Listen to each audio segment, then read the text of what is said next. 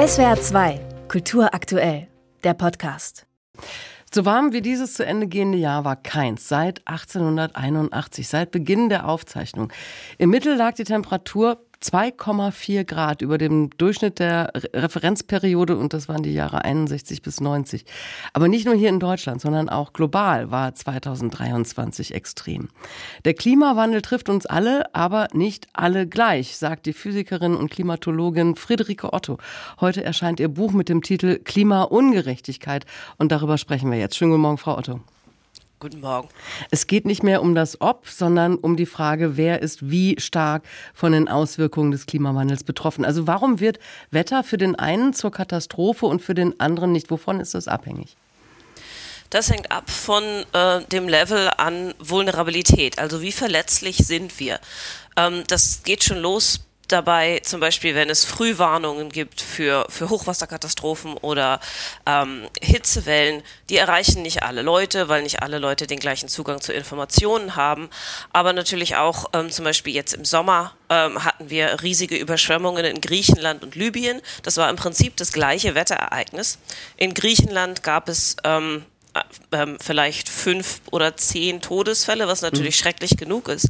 Aber in Libyen sind viele tausend Menschen gestorben, weil eben das Land durch Krieg zerstört ist, es keine vernünftige Regierung gibt, ein Damm gebrochen ist, der seit 20 Jahren nicht gewartet wurde. Und das macht eben den Unterschied. Der Unterschied ist nicht das Wetter. Hm. Anhand von acht extremen Wetterereignissen zeigen Sie in Ihrem Buch, wer da besonders betroffen ist. Wer leidet denn am meisten unter den Rekordtemperaturen wie die in diesem Jahr? Die Rekordtemperaturen führen natürlich ähm, zu extremen Hitzewellen. Und ähm, diejenigen, die dort am meisten leiden, und leiden hier ist wirklich oft sterben, ähm, sind Ältere, sind Menschen mit geringem Einkommen, die in schlecht isolierten Häusern leben und Menschen mit gesundheitlichen Vorerkrankungen. Das heißt also, ähm, das Ungere also Ungerechtigkeit und Ungleichheit sind der Kern dessen, was also den Klimawandel zum Menschheitsproblem machen. Das sagen Sie ja in Ihrem Buch. Ähm, jetzt ist auf der anderen Seite aber Demokratie und Wohlstand auch nicht unbedingt äh, etwas, was zu klimafreundlicherem Verhalten führt. Und das ist eben ein, ein Fehlschluss, denke ich, ähm, den wir endlich mal aufhören müssen, immer wieder nachzuplappern. Natürlich historisch gesehen hat der Zugang zu billiger Energie, die eben fossil war, dazu geführt, dass der Lebensstandard gestiegen ist. Aber auch erst für, für einen Großteil der Bevölkerung, als dies einherging mit der Einführung von sozialen Sicherungssystemen. Heutzutage gibt es die billigste Energie, die wir haben, Sonne und Wind. Dass fossile Energieträger sich überhaupt noch so sehr behaupten, liegt daran, dass sie im großen Stil subventioniert sind. Wir müssen eben diesen Fehlschluss der Kausalität, dass die fossilen Energieträger zu Wohlstand führen, nach wie vor das ist Quatsch. Es mhm. geht um Zugang zur Energie, es geht um äh, gute Regierungsführung und es geht um soziale Sicherungssysteme. Das ist das, was wir brauchen für einen hohen Lebensstandard. Das heißt konkret, wie kann das global passieren? Dass, ähm, wie, wie, wie soll man da politisch mit umgehen mit dieser Ungleichheit?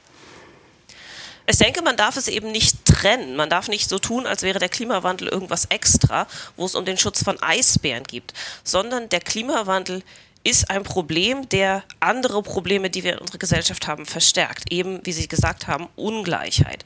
Und wenn wir Ungleichheit angehen, dann machen wir damit auch gleichzeitig unsere Gesellschaft viel weniger verletzlich für die Auswirkungen des Klimawandels und eben indem wir aufhören, an diesem Narrativ festzuhängen, dass fossile Brennstoffe Brennstoffe per se gut sind, dann kann man eben, dann braucht man auch nicht mehr sagen, oh, wir müssen auf was verzichten, sondern dann ist Veränderung im, für die allermeisten Menschen sind die Veränderungen, die wir machen müssen, positiv. Die haben, bringen einher einen, Zu, ein, einen Zusatz an Gesundheit, äh, bessere, bessere Luft, bessere Lebensqualität. Aber darüber reden wir nicht. Sie kritisieren auch Ihre eigene Disziplin, also die Klimaforschung, dass sie sich zu lange auf rein physikalische Aspekte konzentriert hat. Aber war dieser wissenschaftliche, diese wissenschaftliche Herangehensweise nicht auch lange wichtig, um eben erstmal die Akzeptanz zu erreichen, dass es den Klimawandel und diese Folgen gibt?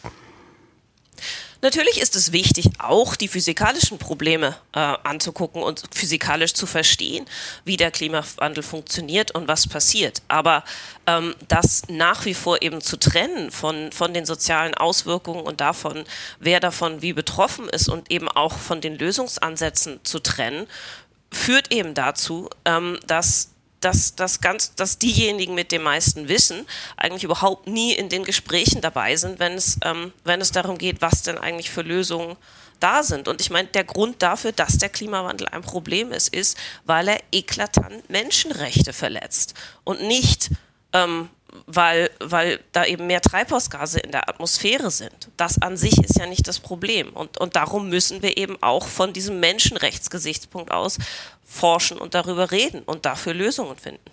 Klimaungerechtigkeit, so heißt das Buch der Klimatologin Friederike Otto, das heute bei Ulstein erscheint und über das wir gesprochen haben. Frau Otto, vielen Dank. Da nicht für. SWR 2 Kultur aktuell. Überall, wo es Podcasts gibt.